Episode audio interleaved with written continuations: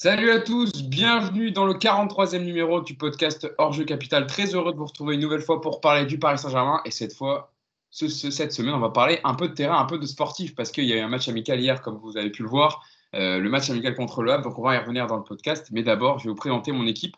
C'est simple, c'est la même que la semaine dernière. On va commencer avec toi, Clément. Ça va, Clément?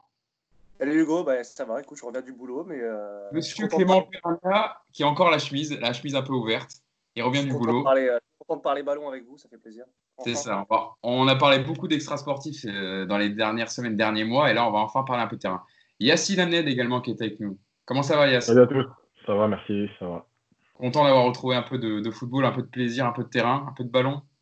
Ouais, on avait envie, on avait envie de voir où ils en étaient, on a vu. on, va, on va y revenir largement. Et enfin, pour terminer la bande, Mousse, comment ça va, Mousse? Ça va très bien. Et vous? Ah ben, Écoute, impeccable. Toute l'équipe de Paris United est réunie, donc on va pouvoir, je vais pouvoir vous, dresser le sommaire de ce podcast, ce 43e numéro du podcast Hors Capital. On reviendra évidemment en première partie sur le débrief du match amical hier qui a eu lieu entre le Havre et le Paris Saint-Germain. Victoire facile, 9 buts à 0. On, reviendra sur les choix de Thomas Tourel et les enseignements de ce match. Il y en a quand même quelques-uns. Euh, et on terminera euh, en deuxième partie du podcast sur le tirage euh, des, futurs cours, quarts de, la, la, Ligue des Champions. Le Paris Saint-Germain qui a tiré la Talenta pour les quarts de finale de Ligue des Champions. Donc on, en parlera, on verra, on, évoquera le débat. Est-ce que le Paris Saint-Germain est favori? Ça a beaucoup, beaucoup alimenté la tuitosphère. On aura l'occasion d'y revenir dans la deuxième partie du podcast. Mais on va donc commencer, comme je le disais, par la victoire hier du Paris Saint-Germain dans son retour à la compétition Victoire facile, une promenade de santé, 9 buts à 0 contre les pensionnaires de Ligue 2 Le Havre, donc dans le stade Océane du Havre, hein, où 4980 spectateurs à peu près étaient présents dans les tribunes. Une première pour une équipe des cinq grands championnats européens depuis euh, la crise sanitaire. Et donc le PSG s'est baladé, en affligeant euh, la lourde défaite de 9 buts à 0. Euh, pour sa compo de départ, Thomas Tuchel avait aligné un, 4-4-2, hein, la compo qu'avait privilégié l'entraîneur allemand avant la crise sanitaire. Déjà, un premier tour comme ça, le Paris Saint-Germain a mis plus de buts, euh, une forme physique, un état d'esprit intéressant, pas de blessures. Mousse, on peut dire que le PSG a réussi sa, rentrée sur les terrains. Ouais, c'est ça, c'est un premier match amical après une, après une longue coupure. Bon, déjà, c'était cool de voir du, public. Et d'ailleurs, on peut nourrir quelques regrets quant à, à l'arrêt de la Ligue 1 quand on a vu que, bah, après autant de temps de pause, euh, on a retrouvé un Paris Saint-Germain, moi je trouve assez frais euh, physiquement. Donc euh, encore une fois, on peut nourrir des regrets. Je pense qu'on aurait dû reprendre la fin de la compétition et on aurait pu assister à, de beaux matchs. Et hier, c'était quand même un bon match de reprise. Il y a peu de conclusions à en tirer, mais en tout cas, là où c'est rassurant, c'est qu'on a vu des joueurs prêts physiquement. Moi, honnêtement, je pensais que. Alors, je ne savais pas qu'il allait faire deux équipes. On l'a su juste avant le match. Donc, je me suis dit qu'en deuxième partie, en deuxième mi-temps, je me suis dit l'équipe elle allait souffrir, mais bon, comme euh, il a quasiment changé, je crois qu'il n'y a que Baker qui était resté en, deuxième mi-temps avant de, sortir. Donc en tout cas, ils ont fait une mi-temps chacun et physiquement ils étaient euh, plutôt aptes, même si en face euh, le Havre c'était un peu compliqué pour eux, mais moi je trouve que c'est déjà une bonne nouvelle. Après une longue absence, c'est plutôt rassurant. Aussi Clément, rassuré par le, match de reprise des Parisiens hier? Je vais essayer de ne pas spoiler la, la deuxième partie, mais moi, tout ce que je, tout ce que je prévisionne, c'est par rapport à Bergame. Et c'est dur, après un match contre le Havre où il n'y avait pas très peu d'intensité et très peu d'opposition, de tirer des leçons. Donc, euh, si on s'en si au match lui-même, oui, on a, on a vu un esprit, on a vu un esprit, un état d'esprit qui était présent. Ça, c'est indéniable. Euh, tout ce qui est physique, euh, athlétique, etc., j'aurais du mal à me prononcer. On a vu des, automatismes aussi qui n'avaient pas disparu. On pense notamment à Di Maria qui continue à régaler ses coéquipiers devant. Voilà, Neymar et Mbappé qui se cherchent. Euh, euh, derrière, voilà, on sent que le trio Kerrer, Marquinhos, Kimpembe, euh, est présent et déjà assez, assez en jambes. Là-dessus, c'est plutôt positif. voilà, j'ai du mal, mal à, m'en jouer plus que ça parce qu'en plus, il a, il a changé l'équipe à la mi-temps. Donc, on ne sait pas trop où ils en sont physiquement exactement sur une durée d'une heure et demie. Mais globalement, évidemment, c'est positif et on a vu surtout un bon état d'esprit. C'est ce qu'il faut retenir, je pense. Yacine, on va commencer directement. Je vais te lancer sur le débrief du match en lui-même. Donc, on a vu euh, le Paris Saint-Germain aligné dans un 4-4-2. Euh, comme je disais, la, compo privilégiée par, par, Thomas Torel depuis, depuis euh, novembre, décembre. on a vu un duo Mauro-Icardi, Kylian Mbappé. On a vu Di Maria, Neymar sur les côtés. un duo milieu de terrain récupérateur qui a été intéressant, Leandro Paredes et Ander Herrera qu'on a revu jouer au football. C'est quand même intéressant. Dans, les, dans, les, dans les buts, Keylor Navas. Et donc en défense, Thilo Kerrer, Presnel Kimpembe, Marquinhos et Michel Baker. on a vu une première mi-temps, avant de passer à la deuxième, on va déjà débriefer la première, très plaisante, avec beaucoup d'intensité, hein, étonnamment. il y avait déjà 5-0 à la mi-temps, donc c'est une première quand même période pour les automatismes, pour la reprise de la condition physique, c'était quand même assez intéressant.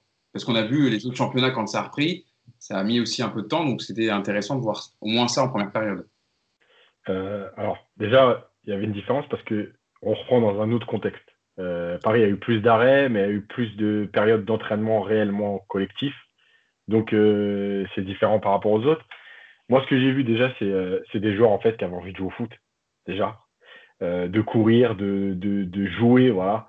je pense que ça leur a vraiment manqué, ça c'est clair. Ensuite, sur, sur le, moi, moi je, me, suis beaucoup intéressé à, ce qu'ils allaient faire en, termes de, production athlétique.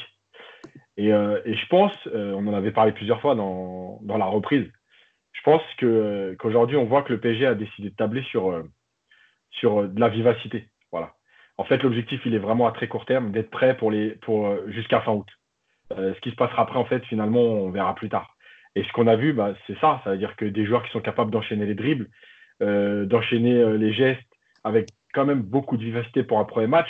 Normalement, ce premier match, après une reprise, euh, pour ceux qui suivent les reprises depuis 10 ans, c'est toujours un peu mou, c'est toujours un peu. Les joueurs ont du mal à enchaîner les dribbles, les passes, elles n'arrivent pas. Et là, on a tout de suite senti que tout le monde était énergique et tout. Et je pense que c'est réellement euh, les joueurs, on l'avait déjà dit, mais je pense que ça se confirme, ont bien travaillé pendant le confinement. Ils ont, en tout cas, ils ont respecté certaines, règles et certaines consignes. Donc, ils sont arrivés avec un certain état de forme qui est déjà important. Et euh, là, on va travailler sur la vivacité. On n'est pas là pour préparer la saison, on est là pour préparer un mois et demi. Euh, et ça s'est vu, voilà. Après, il y a eu aussi ce que moi je redoutais par rapport à l'arrêt, c'était un peu la qualité technique. Bon, voilà, quand je vois Di Maria, l'enchaînement contrôle centre extérieur du pied, bon, effectivement, je crois qu'ils n'ont pas perdu grand-chose malgré le fait de ne pas avoir beaucoup touché le ballon. Donc voilà, c'était bien. Je trouvais qu'ils euh, ont mis ce qu'il fallait. Et je pense aussi qu'il y a eu une réflexion en se disant euh, alors pour moi, l'idée de, jouer deux de faire deux équipes, moi je le pensais avant le match parce que euh, en fait, on a tellement peu de matchs que tu es obligé de concerner tout de suite tout le monde. Parce que si tu as deux blessés dans une semaine, à un moment donné, tes joueurs, il va falloir qu'ils soient prêts. Donc tu es obligé de concerner tout de suite tout le monde. Donc tu ne peux pas faire trois mi-temps de 45 minutes. Tu es obligé de t'adapter. Et la deuxième chose, c'est que euh, je pense que les joueurs ils se sont mis dans l'état d'esprit de dire euh, on n'a pas beaucoup de matchs, donc on a 45 minutes aujourd'hui, il va falloir courir en fait, pour se mettre dans le rythme. Et c'est ce qu'on a vu en fait, beaucoup de joueurs courir, voilà. Après, bien jouer, mais courir. Et je pense que c'est surtout ça qu'il faut, qu'il faut remarquer, parce que moi, l'adversité, elle était ce qu'elle était. Quoi. Ouais. Même c'est vrai, euh, Mousse, Yacine en parlait, c'est vrai qu'il n'y a que trois matchs avant les finales de Coupe nationale, avant la reprise avec des champions. On en a parlé aussi la semaine dernière avec les entraînements qui montaient en intensité euh, des joueurs qui étaient plutôt à l'aise physiquement, voilà, qui, qui, déclenchaient pas mal, qui avaient beaucoup, qui avaient beaucoup de courses, beaucoup d'intensité. C'est quand même que le travail a été euh, bien fait euh, depuis la reprise de l'entraînement le 22 juin du côté du Paris Saint-Germain. Ouais, on a vu des joueurs affûtés physiquement, concernés aussi pour un match amical face à une, une faible équipe du Havre. Bah, je trouve quand même qu'ils ont respecté cette équipe du Havre. Euh, tout à l'heure, Clément faisait référence à, à mais euh, on ne peut pas parler d'Atalanta tout de suite, même si, euh, évidemment, qu'on reparlera tout à l'heure du tirage, mais il ne faut surtout pas tirer des conclusions en vue du quart de finale face à l'Atalanta. C'est le premier match. C'est pas un match entre guillemets officiel parce que ça, il y a rien au bout, il n'y a pas de points, il y a absolument rien. Par contre, ce qu'on peut observer, c'est qu'effectivement, comme l'a dit Yacine, on sent quand même que les mecs ont été très sérieux il y a eu, il y a, beaucoup de problèmes lorsqu'il y a une fin de saison euh, normale et ensuite ils vont en vacances. Et en général, tu as toujours 3-4 brebis galeuses qui reviennent avec euh, quelques kilos en trop, ou tu sais, euh, ou en tout cas dont, on sent que physiquement ça va être compliqué les, premiers matchs pour eux. Et là, c'est vrai que même après la pause, donc on savait effectivement qu'il allait avoir une deuxième équipe, mais j'ai l'impression que pour certains joueurs, et notamment Mbappé, j'avais l'impression qu'il aurait pu jouer normal la deuxième mi-temps, tant il était, tant il avait de la vélocité, tant il avait de la foudre dans les pieds. Et notamment, on a vu quelques débordements super intéressants. Et, euh, après une si longue pause, je ne le pensais pas capable d'avoir euh, autant d'accélération, même si ce n'était que sur, euh, sur une mi-temps. Et puis pour parler des, autres joueurs rapidement, bah, Icardi, toujours, bah voilà, sur les deux buts, il est placé exactement où il faut être placé. Donc ça aussi, c'est très rassurant pour, pour, pour la suite du programme. Et puis, euh, je rejoins un peu aussi euh, Clément sur, sur la défense, euh, et notamment la, charnière centrale, que j'ai trouvé, pareil, très intéressant. Donc, de toute façon, c'est la future charnière pour la saison prochaine. Donc, c'est bien qu'il y, ait des automatismes. Et franchement, un bon point globalement sur l'équipe au niveau physique. Et, et comme l'a dit Yacine aussi, techniquement, c'était plutôt pas mal. Il faut rappeler également hein, que Presnel Kimpembe a prolongé cette semaine son contrat d'une saison supplémentaire avec le Paris Saint-Germain après avoir prolongé Marco Verratti et Marquinhos. Donc voilà, ces trois joueurs qui sont vraiment curieux. C'est curieux d'ailleurs parce qu'il avait prolongé déjà il n'y a pas très très longtemps. Il me semble que c'était 2018 ou 2019. Donc euh, voilà, c'est vrai que c'était un peu surprenant. Ouais, c'est une marque, c'est une belle marque de confiance du PSG aussi pour la saison prochaine. Donc, euh, c'est en effet, je, pense qu'il y a de toute façon une marque de confiance. Après, ça peut être aussi, on lui rajoute une, un, an de contrat si on envisage de le revendre l'année prochaine. Je ne sais pas, je dis ça comme ça, mais il peut y avoir évidemment euh, plusieurs euh, possibilités. Euh, Clément, avant de passer à vos enseignements sur le match, euh, toi, ta réflexion globale sur la prestation des Parisiens pendant 90 minutes, qu'est-ce qui t'a marqué Qu'est-ce qui t'a fait, voilà, qui t'a, etc. Non, moi, c'est ce que j'ai un peu dit en préambule, c'est-à-dire que j'ai bien apprécié les automatismes. On n'avait pas l'impression que les mecs se retrouvaient après 4 mois sans jouer. Voilà, c'était plutôt, plutôt fluide, plutôt plutôt cohérent et ça, ça c'était cohérent. Voilà. Euh, Tourelle a remis un 4-4-2. Euh, donc c'est quand même un enseignement, c'est-à-dire qu'il compte rester en 4-4-2, il aurait pu nous faire euh, mais est-ce que, est que dans l'animation c'était vraiment un 4-4-2 J'ai pas l'impression quand même, hein, parce que il était tout seul en pointe Icardi. J'ai l'impression que c'était un 4-2-3-1 de temps en temps, hein, Disons que Neymar et Mbappé ont beaucoup dédoublé, etc. et ont beaucoup changé de poste. Neymar est revenu, enfin Mbappé est redescendu, Neymar a pris la profondeur, donc c'est vrai qu'il y avait pas mal de permutations, mais dans le, on va dire, euh, le fonctionnement tactique, ça a été plutôt, j'ai trouvé un 4-4-2. On a bien vu la ligne de deux récupérateurs avec euh, Paredes et Herrera en première période, qui était plutôt intéressante d'ailleurs, euh, pour parler de Paredes. Mais voilà, vas-y Clément, termine et puis on passera aux, aux enseignements du match après.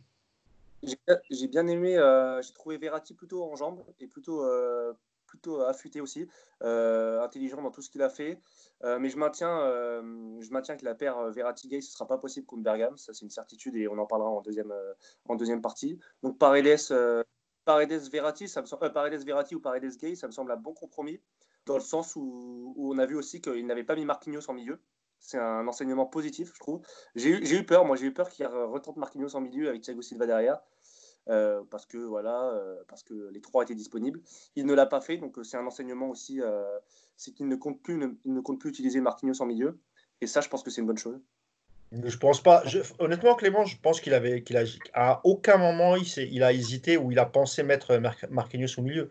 Il y a beaucoup bah, de milieu de terrain. Oui, mais il l'a il, l'a fait euh, en quart de finale, il ne l'a pas fait par exemple. Il l'a fait euh, en début de saison, c'est vrai. Hein, mais euh, aujourd'hui, je pense que c'est plus du tout dans sa tête. Je pense pas, vraiment. Yacine, avant, vas-y. Vas moi, je ne peux pas être aussi, aussi catégorique parce que, parce que le quart de finale, il n'y aura pas Di Maria. Que l'Atalanta, c'est une équipe qui presse beaucoup.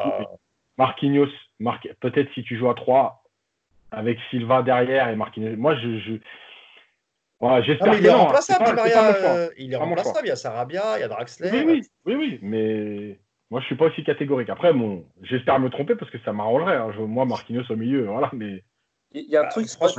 Vas-y, Clément. Il y, a un truc, c'est que euh, c'est le discours de Tourelle par rapport à Thiago Silva.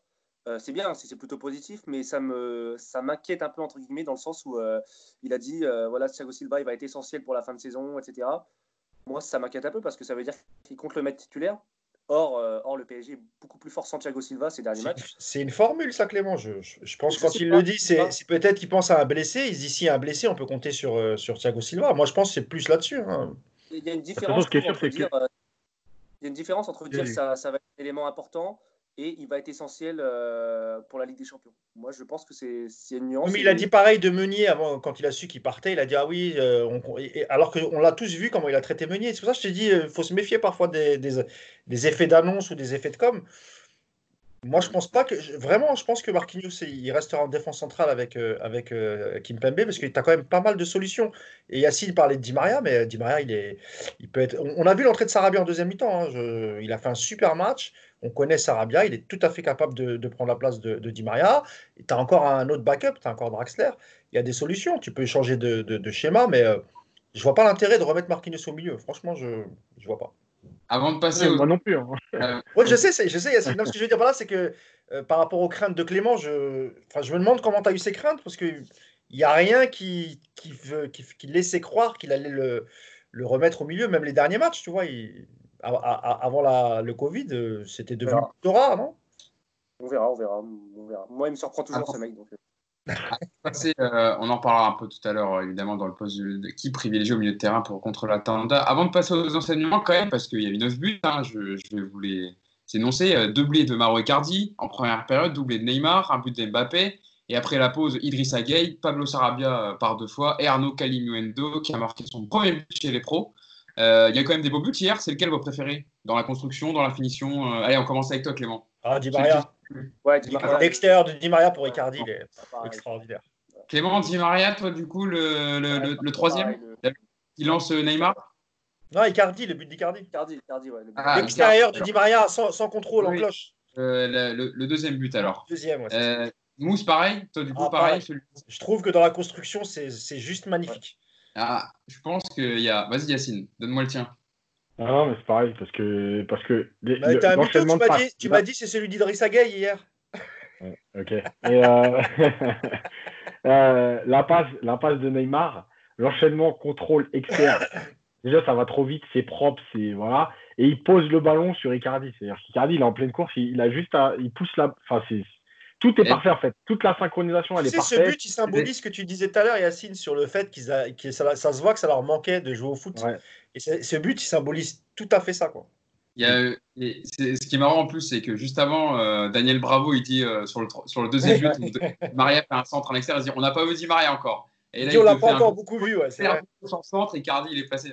C'était marrant. il y a deux buts, moi aussi, que j'ai retenus qui sont quand même euh, très très beaux. Il y a celui quand même en première période, l'ouverture de Di Maria de l'extérieur, euh, sur Neymar, qui va terminer avec un. qui laisse sur les reins le défenseur Avré pour terminer. C'est quand même pas mal. Je trouve il est, quand même à l'amende de deux défenseurs plus Gorgelin qui était déjà lancé alors que Neymar il n'avait pas encore fait son crochet. Et il y a celui quand même en deuxième période de l'ouverture de Verratti. Verratti, ouais, c'est ce que j'allais dire. Sarabia qui conclut superbement. Ouais, C'était aussi deux, deux, très jolis buts. Donc euh, évidemment, c'est pour ça que je vous demandais parce qu'il y a eu beaucoup de, de jolis buts hier. On va passer aux, enseignements de ce match parce qu'il y a quand même, malgré tout, il y a quand même que trois matchs amicaux avant les coupes nationales et la reprise avec des champions. Donc il y a toujours des choses à dire, à tirer d'un match, même un match amical. Euh, je vous ai demandé de me, citer euh, une chose que vous vouliez garder du match d'hier. On va commencer avec toi, Clément. On en a parlé un peu. Euh, c'est la défense du Paris Saint-Germain qui t'a plu, avec notamment la paire dans l'axe Marquinhos-Kimpembe, mais surtout aussi Thilo Kerrer qui était aligné au poste d'arrière droit. Ouais, alors déjà sur la défense centrale, il y a, bon, même si l'opposition était assez faible, il n'y a pas eu de, de fébrilité. Je l'ai trouvé et physiquement, et dans l'association, et dans les repères les deux, je les ai sentis bien et je me suis dit, voilà, ça reste costaud. Euh, non, la, bon, ce qui était vraiment la plus grosse interrogation, c'est toujours Thilo Kerrer à droite. Même si moi, personnellement, et je sais que ça peut paraître surprenant, j'ai toujours bien aimé ce joueur-là. Euh, voilà, il y a eu la période post-Manchester qui a été compliquée pour lui, mais moi, j'ai toujours apprécié son côté. Euh, voilà, il est combatif, il fait pas semblant et ça, j'aime bien. Voilà, c'est peut-être pas le latéral rêvé, mais je trouve qu'il fait le boulot. J'avais adoré au match retour contre Dortmund où j'avais trouvé vraiment euh, combatif, solide dans les duels. Je trouve que contrairement à Meunier, il joue moins derrière systématiquement. Ça, c'est pénible. Meunier, ça m'énervait un peu. Il revenait tout le temps systématiquement derrière. Là, Kerrer, bon, bah, c'est pas, c'est pas un ailier de formation, ça se voit. Mais, euh, mais il, voilà, il n'hésite pas à y aller devant, etc. Euh, ajouter à cela son, on l'a tous vu, hein, son, impact physique et son, voilà, il a pris du coffre. Hein, il est solide, il est musclé, il est affûté. Euh, voilà, c'est un soldat. J'aime bien son côté soldat plus que Meunier qui était un peu parfois dilettante, etc. Euh, voilà, Kerr, on sait qu'on pourra compter sur lui. Et dernier, dernière chose, euh, ça fait un bout de temps qu'il n'a pas été fébrile. Et mine de rien, c'était quand même son point faible d'être souvent fébrile, concéder des fautes dans la surface, etc. Là, ça lui arrive pas depuis un bout de temps et peut-être qu'il a repris confiance aussi. Et ça, c'est une bonne chose. Ce qui est intéressant, c'est que tu as parlé euh, de son côté quand même défensif, euh, rugueux euh, contre Dortmund. Et hier, ce qui était intéressant aussi, c'est sa qualité de centre et le fait qu'il monte, même si. Alors, on va remettre dans le contexte à chaque fois parce qu'il faut le redire, mais évidemment que c'est un match amical, évidemment que l'adversité était faible. Mais voilà, c'était intéressant au moins de voir Thilo Kerrer dans ce poste d'arrière droit, même si évidemment il n'a pas eu trop, trop de soucis, pas trop d'adversaires à prendre dans son dos ou voilà, de présence défensive lui-même quand il montait. Euh, je vais venir vers toi, Mousse, parce que Yacine, son point de vue, enfin, la chose qu'il a retenue, ça englobe un peu, un peu tout le match. Toi, Mousse, ce qui t'a bien marqué, c'est la, la, bonne reprise d'Mbappé. Il avait du, feu dans les jambes. L'international français, il a été plutôt à l'aise. Il a bien combiné avec Neymar, avec ses partenaires. ça fait plaisir de voir Kylian Mbappé euh, comme ça, surtout qu'on rappelle, même avant Dortmund, il y avait une grosse angine qu'il avait un peu laissé. Il n'avait pas commencé titulaire contre Dortmund. Donc euh, voilà, là, il a eu le temps de, passer, euh, voilà, de se préparer. Il était en forme hier. Il avait du, du feu dans les jambes. Ouais, je trouve que de, de, de, tous, les, de tous les éléments offensifs, c'est celui qui m'a le, le, le, plus surpris par, encore une fois, sa, sa forme physique, le, fait qu'il soit, euh, qu'il ait beaucoup de, vivacité. Euh, il a débordé quelques, plusieurs fois sur, sur, le, sur le côté gauche. Euh, il a éliminé assez facilement ses adversaires. Et, ce qui était intéressant, c'est que souvent Mbappé, avant le, avant le, la crise du Covid, dans cette position, parfois il essayait, il cherchait à marquer sur le, tu sais, sur le petit filet, ou en tout cas dans un angle qui, est très très difficile. Euh, hier, j'ai eu l'impression qu'il a systématiquement euh, cherché un, élément euh, dans les 16 mètres. Et donc je trouve que voilà, ça, je pense qu'il a un peu évolué là-dessus. J'espère qu'on le verra encore pendant les, les, finales nationales et ensuite le, le, quart face à, face à Atalanta Bergame. Moi, c'était un côté qui m'avait beaucoup agacé on en parlait souvent quand Yacine faisait les matchs au parc. Et c'est vrai qu'il y a, y a, un moment où il voulait vraiment, on, sentait qu'il voulait soigner ses stats. Donc j'ai l'impression que là, il est dans un autre état d'esprit et euh, il est plus dans, euh, dans l'effort collectif. Et surtout, voilà, on sent qu'il est vraiment, vraiment impliqué pour, pour la fin de saison, notamment avec des champions. Je pense qu'ils y croient vraiment. J'ai l'impression qu'il y a une sorte de pacte entre eux. Donc. Euh, en tout cas, ce qui est de son comportement sur le terrain, moi j'ai beaucoup aimé et j'espère qu'on que les quatre prochains matchs qu'on. Parce que là, il y en a deux, deux matchs amicaux plus les deux finales, donc les quatre, prochains matchs en juillet, j'espère qu'on le retrouvera dans le même état d'esprit pour pouvoir le retrouver mi-août euh, face à l'Atalanta Bergame. Mais ouais, on sent qu'il a fin de ballon, fin de terrain, fin de, de match. Donc euh, ouais, je suis plutôt, plutôt euh, agréablement surpris par la reprise d'Mbappé, très très content. Yacine, toi, tu as retenu l'élément que tu voulais retenir, c'était la vivacité des joueurs, qui englobe un peu évidemment tout ce dont on parle depuis tout à l'heure sur le fait qu'ils étaient plutôt à l'aise et que voilà, ils avaient, il y avait de, l'intensité dans les courses, etc. Ouais, parce que en fait, le foot aujourd'hui, c'est l'intensité et la vitesse. Euh, alors pas la vitesse de course forcément, la vitesse d'exécution, de transmission, etc. Euh, et, moi, ce qui me faisait peur avec cet arrêt-là, en fait, c'est un peu euh, cette remise en route, comment elle allait se passer de ce côté-là. Et c'est vrai que j'ai trouvé rassurant, même si encore une fois l'adversité était faible, euh, le fait d'enchaîner rapidement, c'est pas une question d'adversité, c'est aussi une question de, fluidité, d'être prêt physiquement, etc. Donc, je trouve que c'est bien parce que c'est ce qu'il va falloir. Maintenant, euh, on va attendre un peu parce qu'en fait, euh, dans la préparation athlétique, il y a toujours des phases où on est bien et après on a un petit creux. là, on rentre dans la troisième semaine de préparation, dans la ouais troisième, enfin, on finit la troisième, on attaque la quatrième. mais on a, en fait, c'est entre les deux parce que comme il y a eu les trois premiers jours de test et tout, donc on attaque troisième, quatrième. En fait, c'est souvent un peu les, plus compliqués entre, entre 4 et 6. Donc, j'espère en fait que vraiment ce travail-là, il est fait pour garder les joueurs sur ce rythme-là. Parce qu'en fait, euh, sur trois matchs en Ligue des Champions, et même les deux matchs de coupe avec une semaine d'écart, euh, tu vas pas avoir besoin d'avoir du coffre. Tu vas avoir besoin d'avoir de, de l'intensité et de la vitesse. Et donc, c'est pour ça que j'attends un peu les matchs de cette semaine aussi, enfin, fin de semaine et début de semaine prochaine, pour voir réellement si la préparation elle est vraiment misée là-dessus.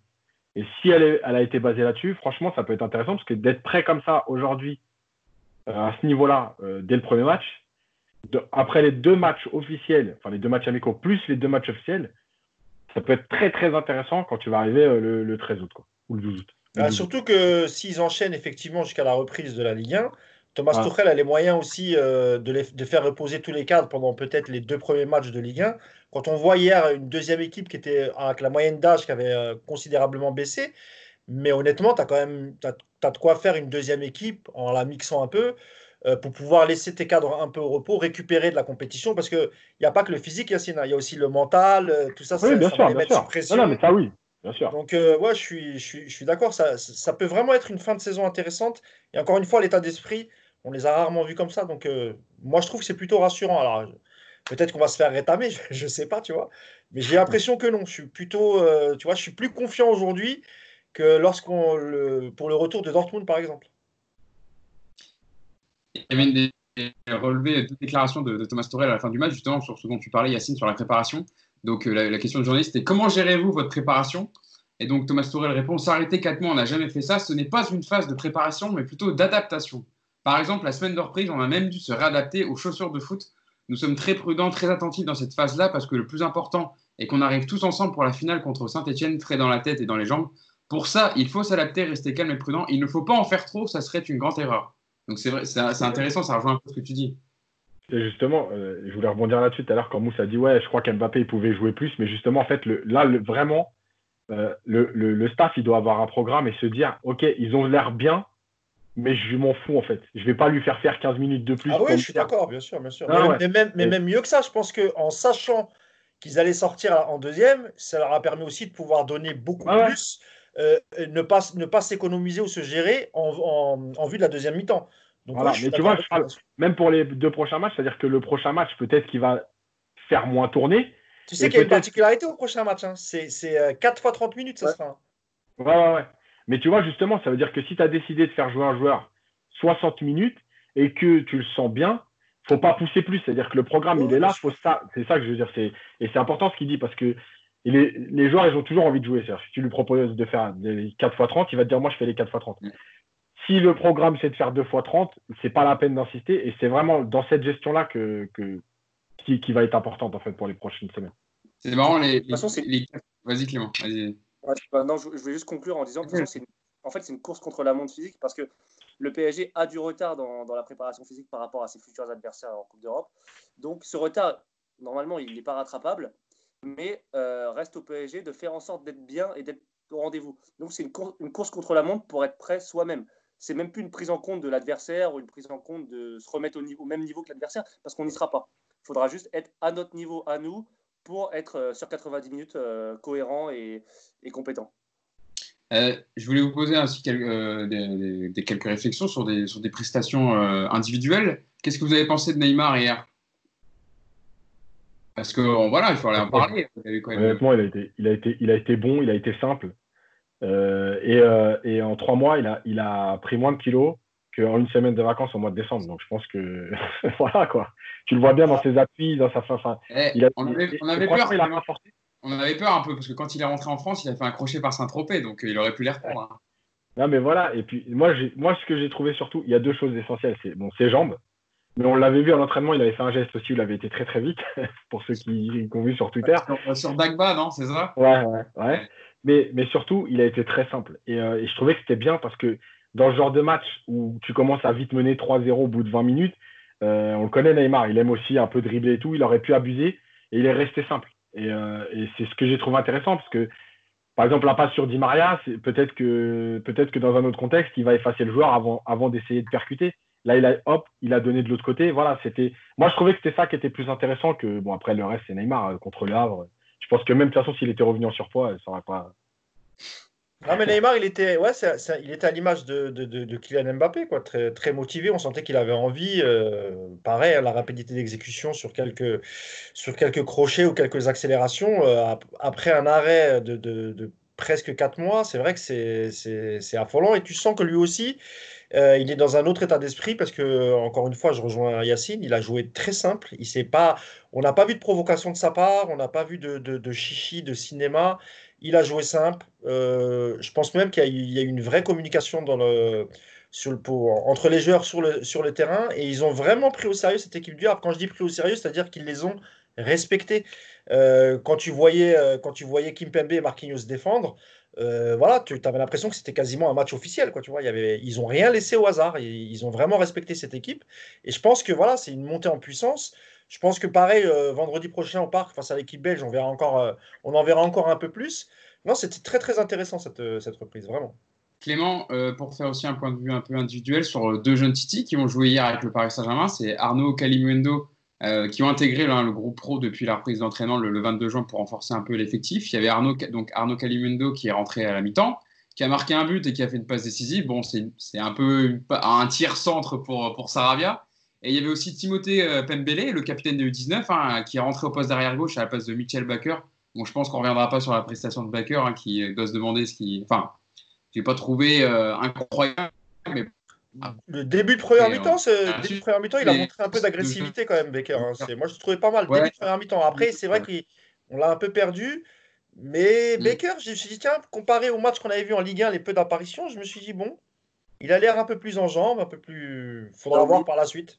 T'as oublié. Mbesso. Oublié Mbesso.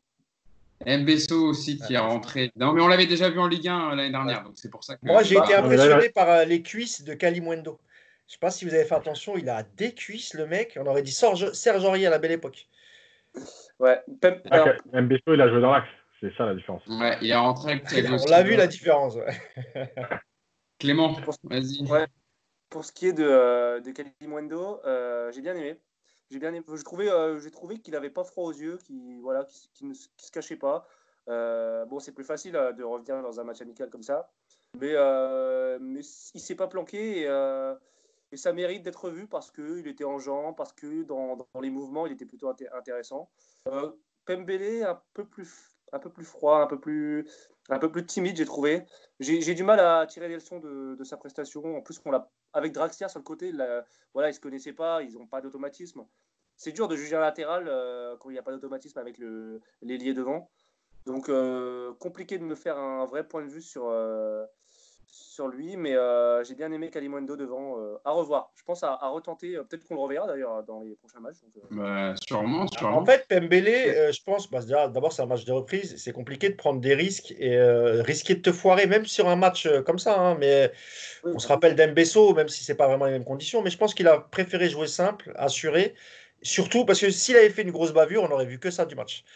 Tu comprends ce que je veux dire? Et euh, en fait, j'ai l'impression de voir Dagba. En fait, c'est un peu le penchant de Dagba. Ça prend pas beaucoup de risques, ça fait pas de bêtises. hein. Ah, moi j'ai trouvé qu'il avait, qu'il avait pris des risques, Pembele. euh, il a été plutôt, il a même tenté un moment une belle frappe. À un moment, il est rentré sur son sur son pied droit. Moi, je trouvais qu'il a été plutôt intéressant, mais euh, Ah non, moi je, je, je dis pas qu'il a été mauvais. Je dis que c'est difficile pour un joueur comme ça de, de tirer des conclusions sur, sur ce genre de match. Et, je- Ouais. et en plus, en général, les jeunes, ils, ils vont pas prendre des risques de ouf pour une première apparition. C'était c'était plutôt là-dessus. Mais. Mais ça laisse entrevoir des bonnes choses. hein. Moi, je suis, je suis d'accord. Bah, j'ai plus vu euh, Pembele en- qui est rentré à la 60e que Colin Dagba. hein. Désolé, mais euh, Colin Dagba, il a fait le spécial. alors je veux bien parce que j'en parlais hier sur Twitter. J'ai demandé un peu les gens ce qu'ils pensaient de, de Kerrer à droite. Et on me dit, oui, voilà, Colin Dagba et tout, mais Colin Dagba, il a fait sa spéciale. Il revient, il, il fait semblant de partir en profondeur, hop, et puis il revient derrière, il fait une passe Soit une derrière. passe latérale, soit une passe en retrait. Donc, Bon, après, là, là où j'aurais j'étais un peu peu- déçu, j'aurais bien voulu voir le petit Caïs Ruiz un peu plus longtemps, parce que lui, c'est pareil. Il y a très- enfin, on peut pas en parler, parce qu'il y a quasiment rien eu. Euh, J'espère qu'on le reverra un peu plus souvent. il est rentré à la 80e, il a joué, euh, il a joué 10 minutes. Euh, mais on voulait féliciter quand même Kalimundo pour son premier but. Bien pour sûr, son premier but. Il a fait un bon match. Euh, Yacine, avant qu'on passe à la deuxième partie du podcast, il y a aussi un- un- une réponse à une question hier de Thomas Tourel qui, qui m'a pas interpellé, mais qui était intéressante sur euh, quels enseignements il pouvait tirer justement lui de ce succès, l'entraîneur allemand. Et il a répondu Je dois revoir ce match. L'objectif de notre 4K2 était de trouver notre structure offensivement. Il y a des situations à améliorer dans la récupération du ballon, mais ce n'était pas l'objectif. On doit absolument passer par des matchs amicaux pour retrouver notre rythme.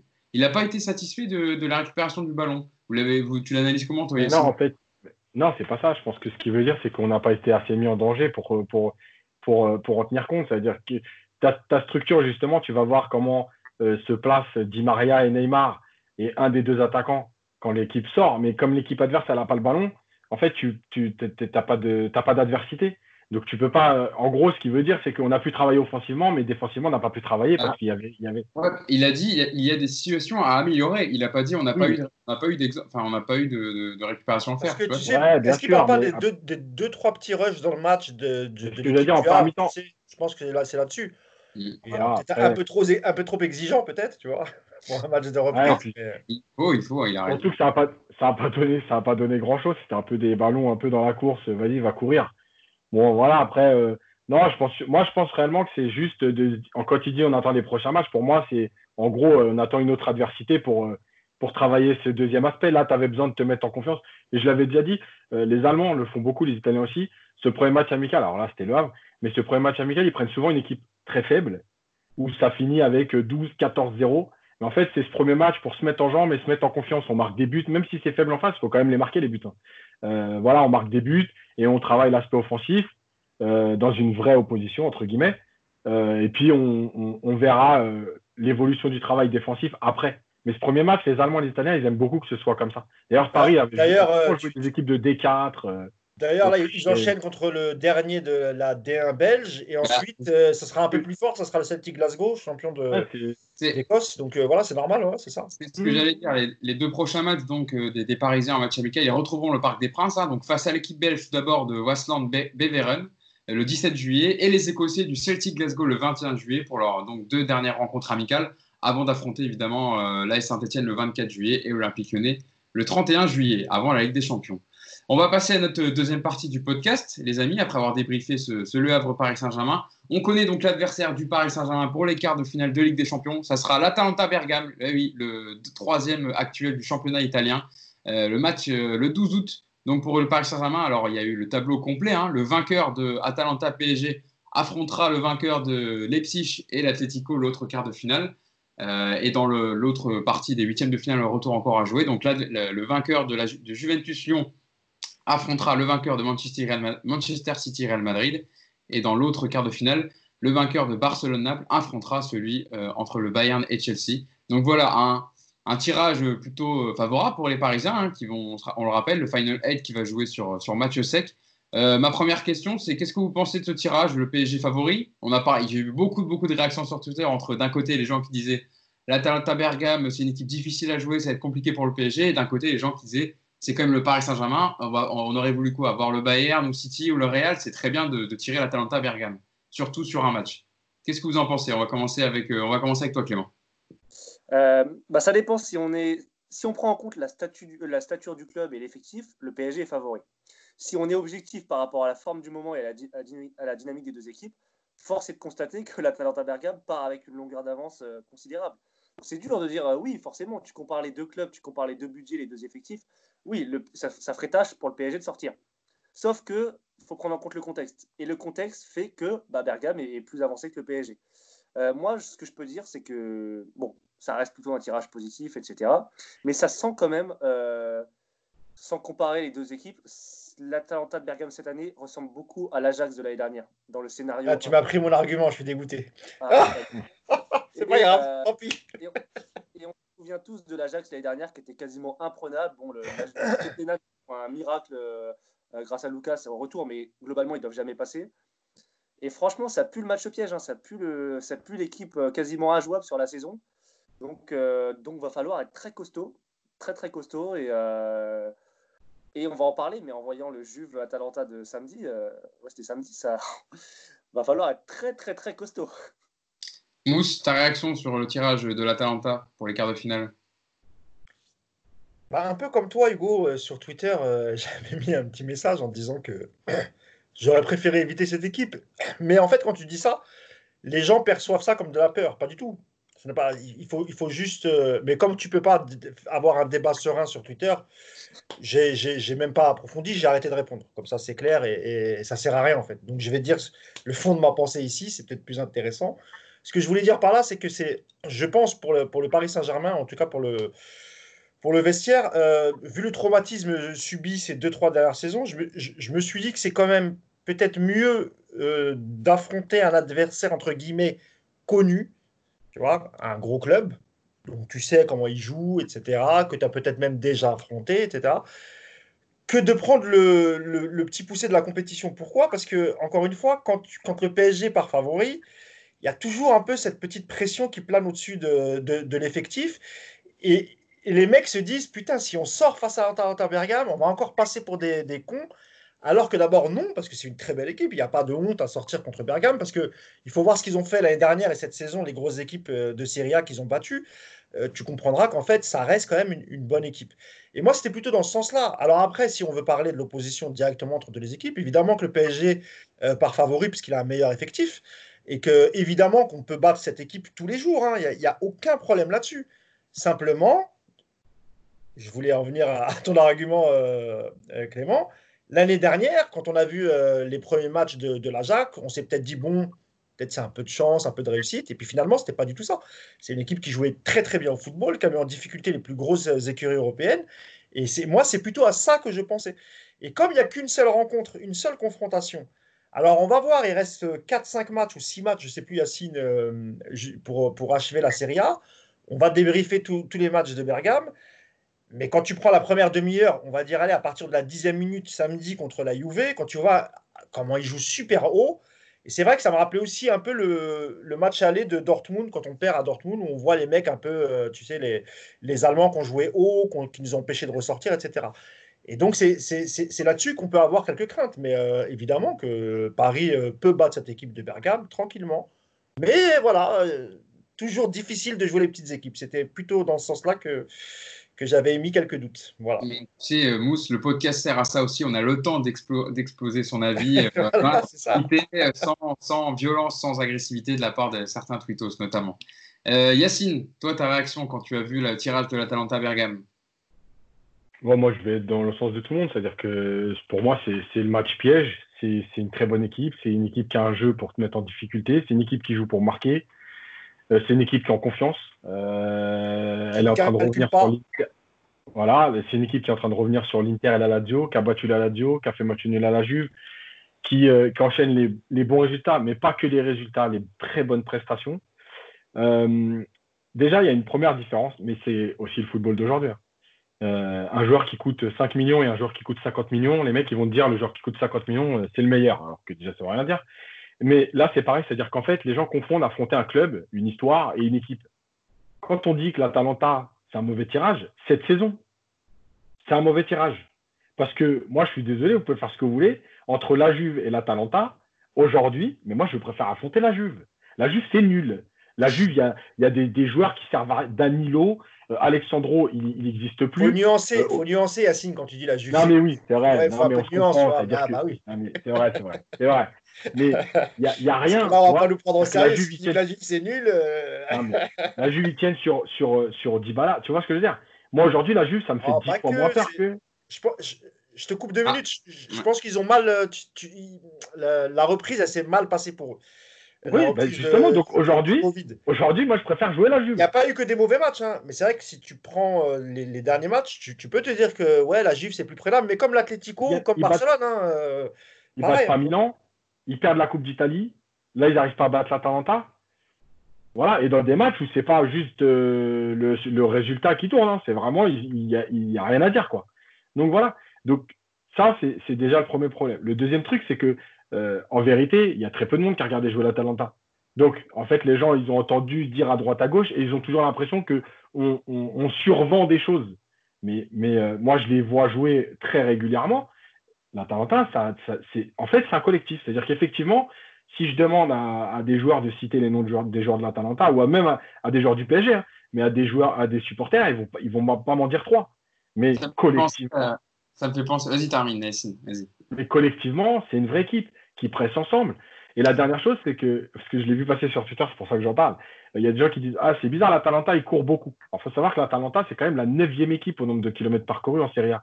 Donc, en fait, ils ne courent pas beaucoup. Ils courent juste ensemble et intelligemment. C'est pas pareil. Et surtout, ils sont déjà très hauts.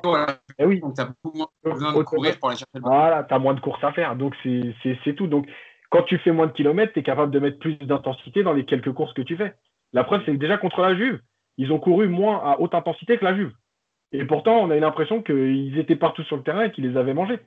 Donc, euh, donc voilà, après, après, encore une fois, c'est toujours aussi le nom qui fait que, euh, voilà, après, comme l'avait dit Mousse, et Mousse, il l'a dit dans le podcast de la semaine dernière, je ne veux pas tirer l'Atalanta parce que euh, je sais ce qui va se passer et que si on sort contre l'Atalanta, même si c'est cet Atalanta-là, on va encore dire qu'on perd contre le petit, etc.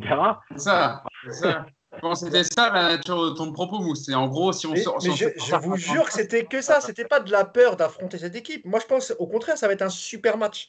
Mais j'aurais peut-être préféré les voir un, peu plus loin parce que tu vois, cette année, c'est peut-être là. Voilà, on, sent qu'il y a un truc dans l'air, on sent qu'on peut peut-être passer, etc. Et je me dis que, tu vois, moi, j'avais parlé de l'Atletico parce que l'Atletico, c'est tellement stéréotypé, ils te laissent la balle.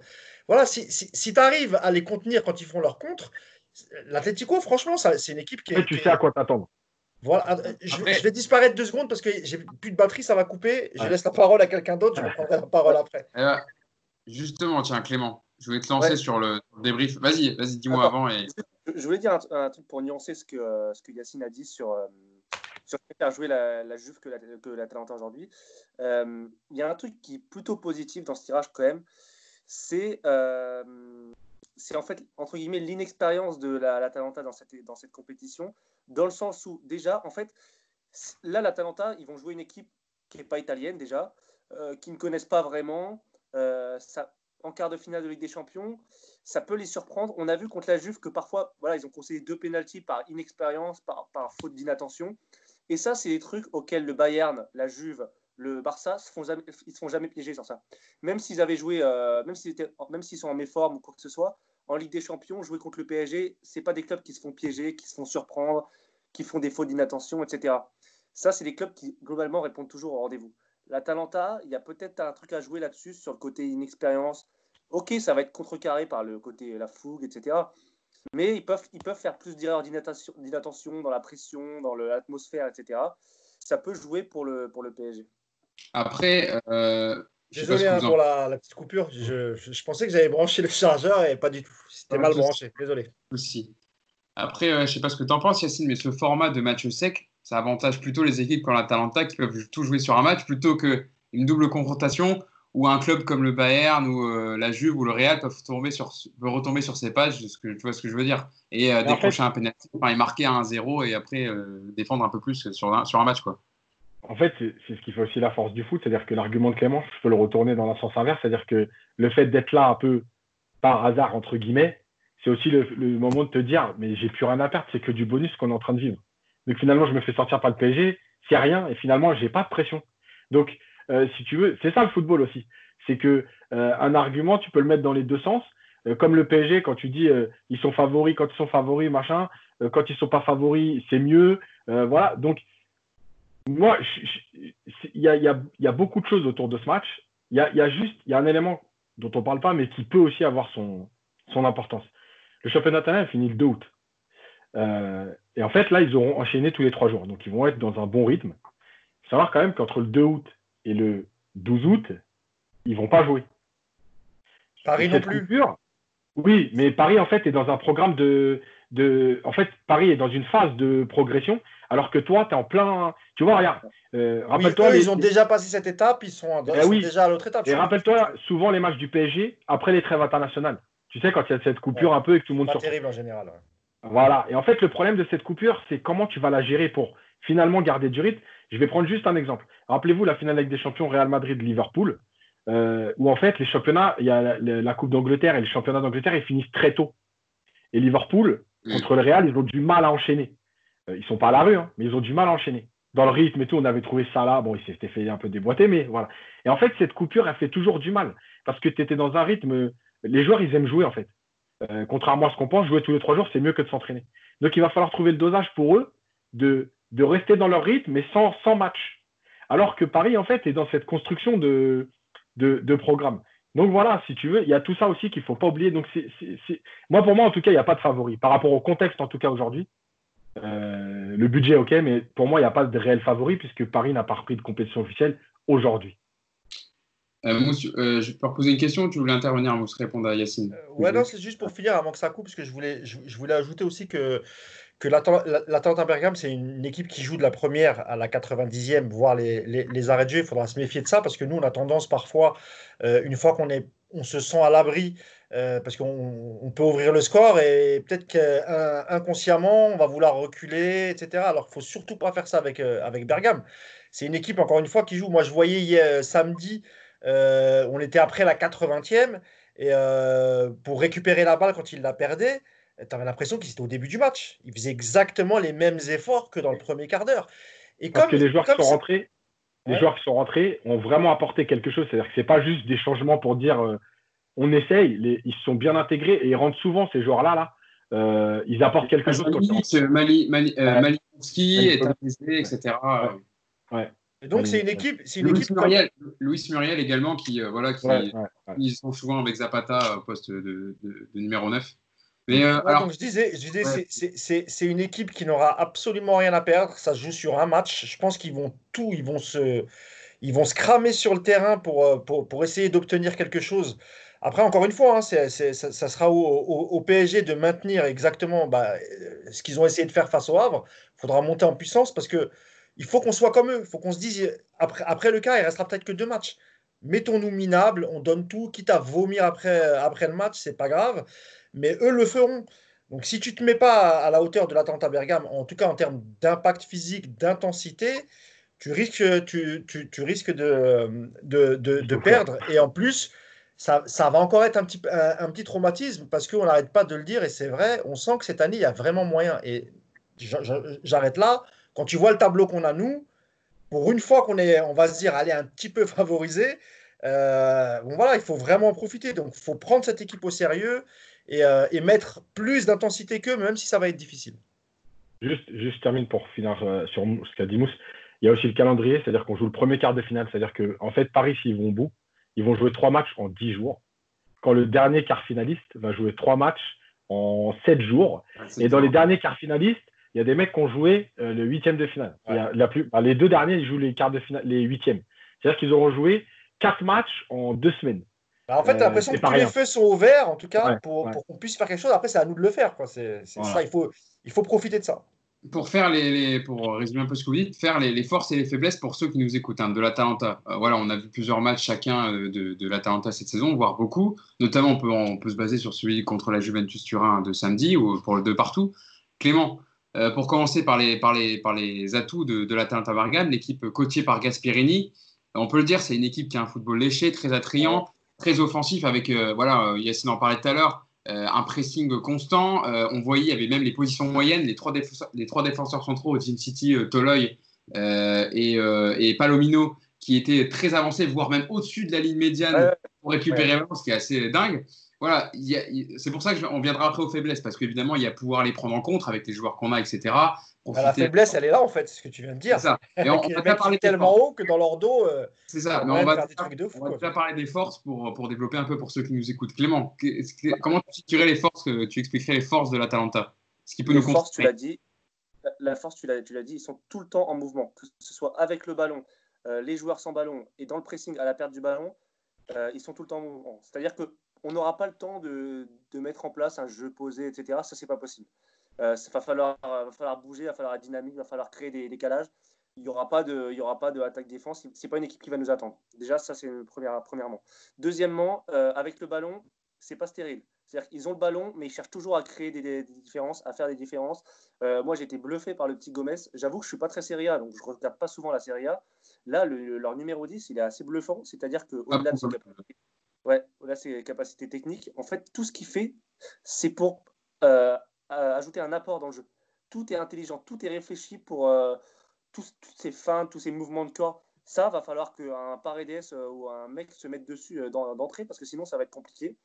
leur attaque aussi, ils sont chiants, leurs attaquants. Zapata et, et ils sont très, très, pénibles à prendre. Euh, c'est pas les attaquants les plus techniques du monde, c'est pas Mbappé, c'est pas Neymar, mais, mais ils pèsent sur une défense moi, quand j'ai vu Zapata, alors euh, rien à voir avec le profil, mais, euh, mais j'avais l'impression de voir Haaland en fait qui, nous, qui pesait sur notre défense centrale.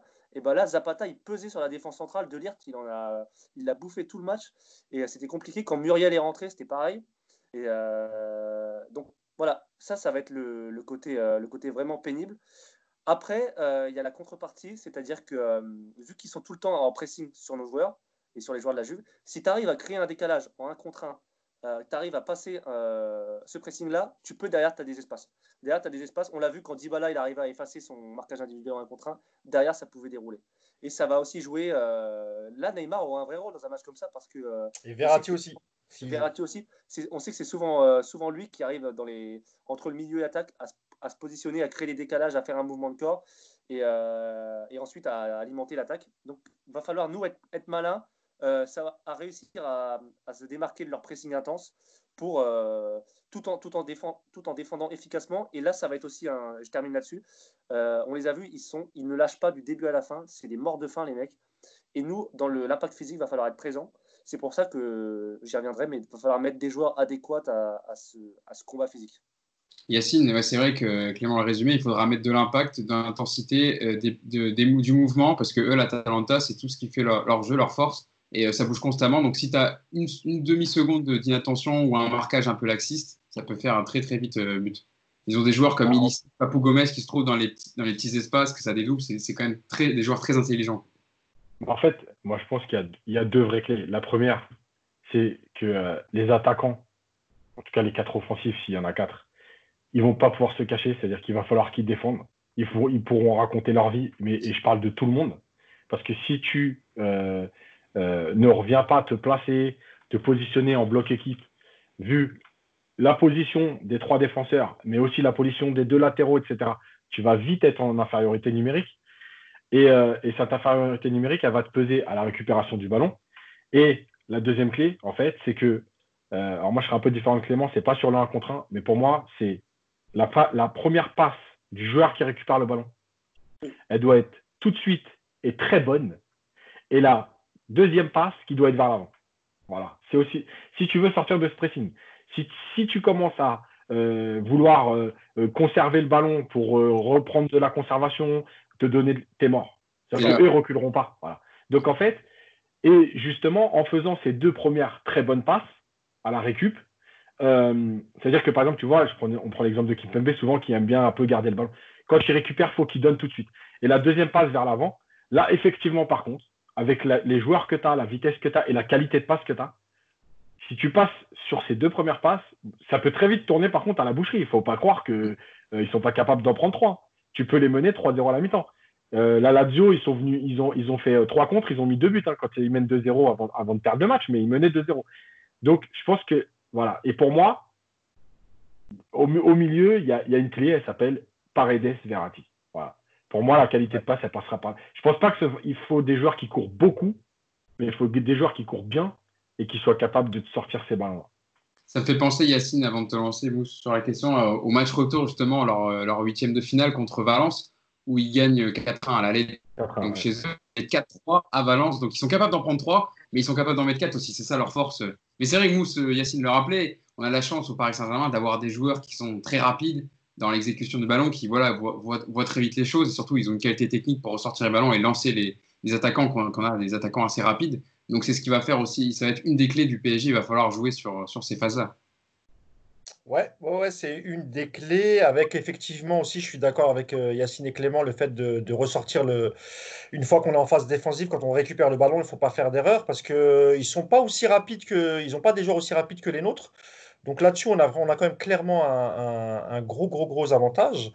Euh, moi, encore une fois, ce qui m'impressionne chez, cette équipe, c'est euh, à, la perte, à, la, perte de la balle, euh, comment collectivement, en groupe, ils t'empêchent de, relancer? Et on l'a vu contre la Juve, la Juve, récupérait la, balle en phase défensive, il la perdait aussitôt. Parce qu'ils étaient un peu en panique. Avais l'impression que les, joueurs de Bergame, ils quadrillaient tout le terrain. Que à chaque fois qu'un Turinois il cherchait un partenaire, hop, un, Bergamis, je ne sais pas comment on dit, un joueur de la un Bergamasque, qui, surgissait de nulle part pour, pour lui piquer le ballon. Donc il va falloir être très fort. Et peut-être l'avantage qu'on a, c'est qu'il reste quand même pas mal de matchs euh, à jouer pour Bergame. Donc tout, il joue quasiment tous les trois jours hein, en Serie A. Hein. matchs jusqu'au 2 voilà. Donc ça permet aussi à Thomas Tuchel, à son staff et aux joueurs d'observer cette équipe. Et euh, on rappelle que Di Maria, tu l'as dit tout à l'heure, va être suspendu. Il y a, il y a deux solutions en fait pour euh, Thomas Tuchel. Soit tu le remplaces numériquement, tu gardes ton schéma, euh, ta philosophie de jeu et tu le remplaces par Sarabia ou Draxler, même si je pense que ça sera Sarabia. Calme-toi Clément. Ah. Mais tu peux aussi, en fonction de ce que tu vois et des séances vidéo que tu vas faire et des, et des séances d'entraînement que tu vas diriger, peut-être décider de, parce que tu crains pour ton équipe, de renforcer ton milieu et à ce moment-là, bah, au lieu de faire un choix entre Verratti Gay, Verratti Paredes, Paredes Gay, et eh bah, tu peux mettre les trois euh, et faire rentrer Sarabia euh, si tu es en difficulté et, ne pas le faire rentrer du tout si tu arrives à marquer un ou deux buts et puis que défensivement tu peux gérer. Donc il y a quand même quelques options. Juste, juste un élément, justement, dans les grands matchs, il faut savoir que souvent, euh, Gasperini, il, il, a souvent décidé d'enlever un des deux attaquants et de faire jouer Papou Gomez plus haut et du coup de rajouter un milieu de terrain. C'est pour ça que je disais tout à l'heure qu'on n'est pas à l'abri d'un milieu à 3 sur ce match-là avec la suspension de Di Maria. Bien sûr, bien sûr. Parce que réellement, dans cette configuration-là, euh, tu vas avoir du monde à l'intérieur du jeu entre De Roon, Freuler et euh, bon, Papou Gomez entre les lignes. Mais... Ça peut être, ça peut être Pazalis qui peut être rajouté au milieu de terrain. Voilà, par exemple, ce voilà. milieu. Si tu as les trois là et que toi, tu que deux, ouais. Après, ça, c'est dans l'optique euh, voilà, c'est dans l'optique de, de, de Tourelle, de, ce qu'il va voir, mais il y a aussi la motivation des joueurs. Là, on dit qu'ils sont plutôt dans un bon état d'esprit. Ça se trouve, Mbappé, Neymar, euh, Di Maria. Enfin, Di Maria, moi, je, je le mets pas dedans parce que lui, il fait quand même les efforts. C'est plutôt Mbappé, Neymar le problème en, règle générale. Voir Icardi, qui, Icardi, c'est quand il veut. Quand il est de bonne humeur, il marque, bah, il fait les efforts. Et puis quand tu le boycottes un peu, bah, il marche, il est fâché, il fait pas d'efforts. Donc c'est ce que je voulais. Je voulais dire, au match retour contre Dortmund, on a quand même Di Maria, Sarabia, Cavani devant. Et je peux te dire, c'est trois mecs qui cavalaient, qui défendaient. on a défendu à 11. Là, on a Mbappé, Icardi, ça défend pas. Hein. Je suis désolé, mais ça défend pas. Euh, Neymar, Neymar, ça peut défendre. Neymar, quand, il, veut, il fait les efforts. Contre Dortmund, il l'a fait. Ouais. et puis au Barça, il le faisait souvent aussi quand il jouait côté. Après, Clément, il est dans une configuration, il n'y a, pas de match retour. Ils, savent qu'ils sont quand même à, deux matchs d'un truc de dingue, quoi, tu vois, d'une Ligue des Champions. Donc je me dis, les mecs, ils peuvent mourir sur le terrain, et après, euh, si tu la gagnes, bah, tu joueras pas au mois de septembre, c'est pas grave, tu auras le temps de te reposer, tu vois. Donc moi, je pense qu'ils sont dans cet état d'esprit-là. Je pense qu'ils vont tout donner malgré tout, tu vois. Il faut se dire. Alors la, dernière question euh, que je vais vous poser. Euh... Par orgueil, je pense qu'ils n'ont pas envie de se faire éliminer par Bergame. Pardon Hugo, je te laisse. Non, non, vas-y, vas-y. La dernière question que je vais vous poser avant la fin du podcast, c'est euh, justement quelle équipe, vous en parlez un peu tout à l'heure, mais quelle équipe alignée face au 3-4-3 de Gasperini, qui peut se transformer en 3-5-2, etc. Donc c'est très modulable, évidemment, sa tactique. Clément, je commence par toi. Tu en parlais Quel joueur, quelle équipe tu mettrais? Bah, moi, ça va être très simple. 4-4-2, on ne change pas le système parce que c'est pas le moment de changer le système. Et en plus, défensivement, le 4-4-2, il permet un certain équilibre qu'on gère moins en 4-3-3. Euh, Kerrer, Marquinhos, Kimpembe, Bernat. En milieu, je suis d'accord avec Yacine. Paredes, Verratti, ça me semble bien. Et devant, on ne change pas, on change juste euh, Di Maria pour Sarabia. Évidemment, on ne met pas Draxler, c'est une connerie euh, absolue. Euh, et devant, on laisse Icardi, Mbappé, Neymar. Voilà. Classique, mais eh, le pauvre Draxler qui s'est fait enlever un but hier par Sarabia qui a, qui a mieux défendu le gardien vrai, qui lui enlève euh, la main. Euh. Il a fait une choupeau. Ouais, il a fait une choupeau, exactement. Yacine, ton 11 face à l'Atalanta, ah, évidemment à, à, plus d'un mois du match, mais voilà, enfin un an, un mois, on est, on est 13, non Moins d'un mois. On est 13, Moins d'un mois. Euh, bon, moi, je reste sur, sur, la compo de Clément. De toute façon, moi, depuis le début que je parle du 4-4-2 dans les podcasts, j'ai toujours dit que c'était la mentalité qui ferait la différence. Donc, c'est pas, c'est juste une question d'état d'esprit. Si les mecs ils ont envie, ça passera parce qu'on est capable de, de, défendre, on est capable d'attaquer, on est capable de faire plein de choses. S'il y en a un ou deux qui trichent, c'est pas 4-4-2, 4-3-3, ce que tu veux, ça ne changera rien du tout. Mousse, ton 11 Écoute, moi j'avais plutôt apprécié la paire euh, Paredes-Gay. J'avais trouvé qu'ils avaient fait un bon match euh, contre Dortmund. Euh, mais pour moi, Verratti, il est, indispensable. On le voit encore hier en deuxième mi-temps, ce qu'il est capable de faire euh, en lançant les joueurs, les petits ballons en cloche. Euh, le but de Sarabia, il est juste, il est juste extraordinaire. Donc, euh, d'ailleurs, hier, petite parenthèse, ça me fait rire parce que j'écoutais un peu l'after et je ne sais plus quel consultant a dit Ah putain, Tourelle, il a enfin compris que Verratti, parce que comme il l'a pas vu en première mi-temps, il était persuadé que ça serait l'équipe type du tout. Je pense qu'il a brouillé bah un peu les pistes et puis il a voilà. Mais euh, eux, ils pensaient vraiment que ce qu'a fait Tourelle hier, c'était un signe et qu'on verrait, euh, on verrait euh, Gay Herrera, Paredes Herrera comme hier ou Paredes Gay. Et pour eux, pour eux, c'est fini pour Verratti. Complètement débile. donc oui, même si j'ai beaucoup aimé Paredes Gay, je trouve que Paredes Verratti c'est plus complémentaire et, et, pour le reste, bah, comme mes camarades, hein, je, je, trouve qu'on peut pas mieux faire. Et Sarabia à la place de Di Maria, d'abord, ça représente l'avenir, Sarabia, à ce poste-là. Et euh, il, fait les efforts. C'est quelqu'un qui court. C'est quelqu'un très très bon dans la surface aussi, qui marque des buts, qui, qui, fait jouer ses partenaires. Donc, euh, ouais, pour moi, cette composition, elle est, elle est parfaite. S'il n'y a pas de blessés d'ici là, ça sera ma composition. Vas-y. Un dernier truc sur Verratti, c'est parce qu'on entend beaucoup. Ouais, mais c'est bon, il tient que 60 minutes. Alors, je vais juste dire un truc. Déjà, c'est souvent faux, mais c'est pas grave. Mais moi, je préfère un joueur qui fait 60 minutes comme lui, il est fait, que soi-disant un mec qui va courir 90 minutes, mais qui perd 3 ballons sur 4. Donc, à choisir, eh ben, que Verratti fasse que 60 minutes au top. Et après, il y en a des joueurs qui rentreront, comme Gay, comme Herrera, comme qui vous voulez, et qui finiront le travail. Mais cet argument de dire, ouais, mais c'est chiant, il tient que 60 minutes, mais, franchement, C'est quoi, Yacine? C'est les gens qui répètent Ouais, ouais, exactement. Je sais de, qui de, qui, C'est de qui Les anti-Verratti, quand tu vois sur Twitter, tu as l'impression de lire. Euh, tout le monde sait que je suis, je suis ami avec Daniel, il hein, n'y a pas de problème, mais euh, moi, je, suis, je, enfin, je l'ai déjà dit à Daniel, Riolo, euh, je, ah, sur Verratti, je suis mais pas du tout d'accord avec lui, tu vois. Et quand tu vois les anti-Verratti, bah voilà, tu as compris que les mecs, mmh. bah, ils répètent le discours de, Daniel. Il n'y a, pas que Daniel d'ailleurs, il y en a d'autres qui, qui Ah non, bien sûr. Bah, de toute façon, dans l'after en ce moment, il y a les mecs de l'été, ça répète que, que cette bêtise-là, mais c'est pas grave. Bah, euh, c'est exactement ce qu'il disait, je suis d'accord avec toi. pour ça qu'il n'écoute pas. Euh, et donc, et donc, non, mais vraiment, voilà, cet argument de dire, c'est comme si tu disais un mec qui tient que 30 minutes. Écoute, moi, si j'ai un attaquant qui met 3 buts en 30 minutes, il tient que 30 minutes, et eh ben, il va faire 30 minutes et je me débrouillerai après. Eh ben, écoute, très belle conclusion, Yacine, pour, pour conclure ce podcast, ce 43e numéro. Je voulais, avant de, de, conclure ce podcast, adresser, qu'on adresse tout au nom de Paris United, nos condoléances à Serge Aurier, qui, voilà, l'ancien défenseur parisien, qui joue aujourd'hui à Tottenham, qui a perdu son frère euh, ce matin euh, à Toulouse. Donc voilà, on voulait lui adresser euh, toutes nos condoléances à Serge Aurier et à toute sa famille. Évidemment qu'on pense bien fort à eux dans cette, dans cette triste, et, triste Pareil, si je peux dire un truc là-dessus, malgré tout, même si bon, sur Twitter et tout, franchement, la bêtise de certaines personnes, et notamment de certains médias, de ramener ça au fait qu'il ait un jour insulté son coach, qu'il ait couru au moment du. Mais vraiment, mais c'est même plus de la bêtise, j'ai pas de mots. Franchement, et qu'on aime le personnage ou pas, rien à foutre. Mais à un moment donné, tu peux pas dire autant de conneries. Tu sais, Yacine, je, vais te rejoindre là-dessus. Et c'est comme si tu avais, par exemple, tu te rappelles quand Lloris s'était fait attraper complètement bourré dans les rues de Londres, etc. Imaginons, imaginons que Lloris perde son frère dans les mêmes conditions. Voilà, et, nous, on dit ça. Et que le média dit voilà, Lloris, et, ah oui, Lloris, euh, dont on avait euh, écrit qu'il avait conduit sous effet de l'alcool. C'est c'est parfois vraiment. C'est scandaleux.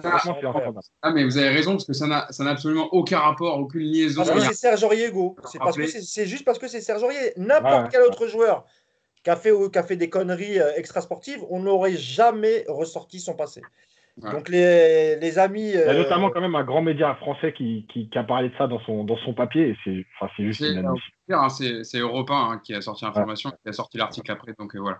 Bon, en tout cas, c'était important de adresser nous. Mais qui, qui l'ont rectifié apparemment, donc euh, c'est oui. bien, mais il aurait fallu quand même y penser avant. Et... Ça aurait été mieux.